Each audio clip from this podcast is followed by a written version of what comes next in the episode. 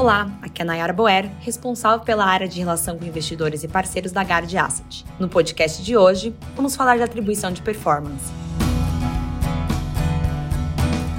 Comentando acerca dos resultados do mês de maio, a estratégia de renda fixa doméstica gerou resultado positivo, tanto no livro de juros nominais quanto reais.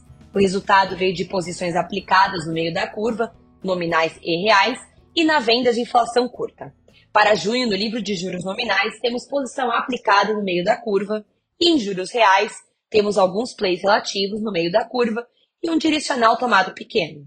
No livro de juros globais, o resultado foi negativo, sobretudo nas posições aplicadas de US na parte curta. Ao longo do mês, vimos mix entre dados ainda fortes, apesar de na margem terem arrefecido, tanto de atividade quanto de mercado de trabalho, e dados de inflação mais caros. Nos mantemos céticos quanto à convergência tão rápida ao patamar de 2%, haja vista o nível de salários, poupança do consumidor americano, que mesmo após o evento SVB, continua resiliente. O portfólio atual detém posições aplicadas na Nova Zelândia, posição tomada em inflação implícita nos Estados Unidos, posição de valores relativos nos Estados Unidos e posições tomadas na curva longa do Japão.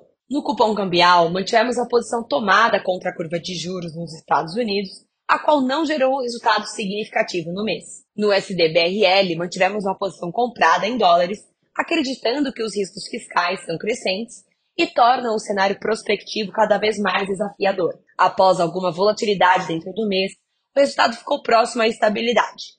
Continuamos com posições compradas em estruturas que visam minimizar o custo de carregamento. Nas demais moedas, tivemos resultado negativo na moeda norueguesa. Com a decepção com os indicadores de crescimento econômico chinês em maio, o book de commodities contribuiu negativamente para a performance dos fundos.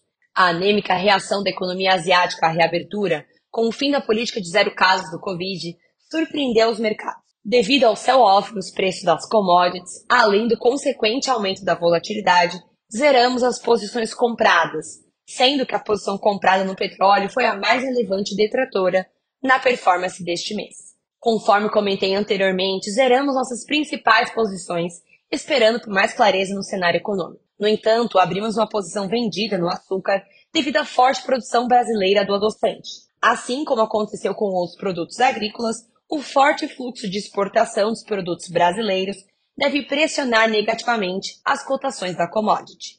Na estratégia sistemática durante o mês de maio, observamos a continuação da dinâmica de reversões fortes e frequentes de tendências em todas as classes de ativos que operamos. Tal dinâmica vem sendo um desafio para nossas estratégias desde o segundo semestre de 2022. Durante o mês, registramos perdas líquidas compostas por perdas em moedas, equities e commodities e ganhos em juros. Mantemos nossas posições compradas em BRL e Bolsa Brasileira, vendida em Bolsa Americana, ouro e petróleo e aplicada em juros nominais na curva curta e média no Brasil. O mês também foi marcado por alta de quase 4% na Bolsa Brasileira, com investidores locais reduzindo o short e aumentando a alocação long com maior otimismo pela aprovação do arcabouço fiscal e maior possibilidade da queda de juros. As ações relacionadas ao fechamento da curva de juros performaram muito bem, além de uma temporada de resultados melhor que o esperado nas ações domésticas. Exportadoras tiveram performance negativa com queda das commodities e dados piores relacionados à China e economia global. Tivemos perdas em uma posição tática vendida em bolsa e em posição de valor relativo. No mercado global, tivemos ganhos em um trade de valor relativo offshore que compensaram as perdas locais. Estamos levemente comprados em bolsa e aumentamos as posições de valor relativo nas ações domésticas, visando a captura de alfa apresento para vocês os resultados dos fundos da Gard.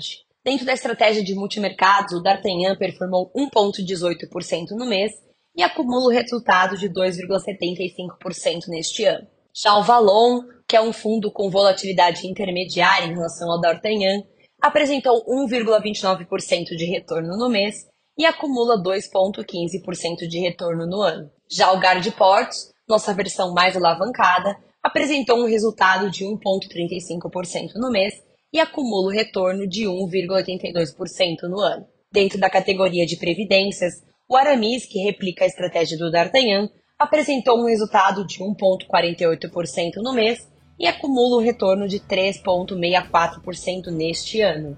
Já o Paris, que é a estratégia que busca replicar o fundo Portos, rendeu 1,70% no mês e acumula um retorno de 1,43% neste ano. Por fim, a estratégia sistemática aqui da gestora, Algar de Pascal, resultou em 0,71% neste mês e acumula no ano um resultado de 1,68%. Lembrando que todos os nossos fundos estão abertos para aplicação.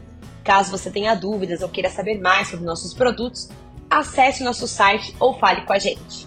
Obrigada por acompanhar o episódio de hoje. Nos vemos em breve. Um abraço.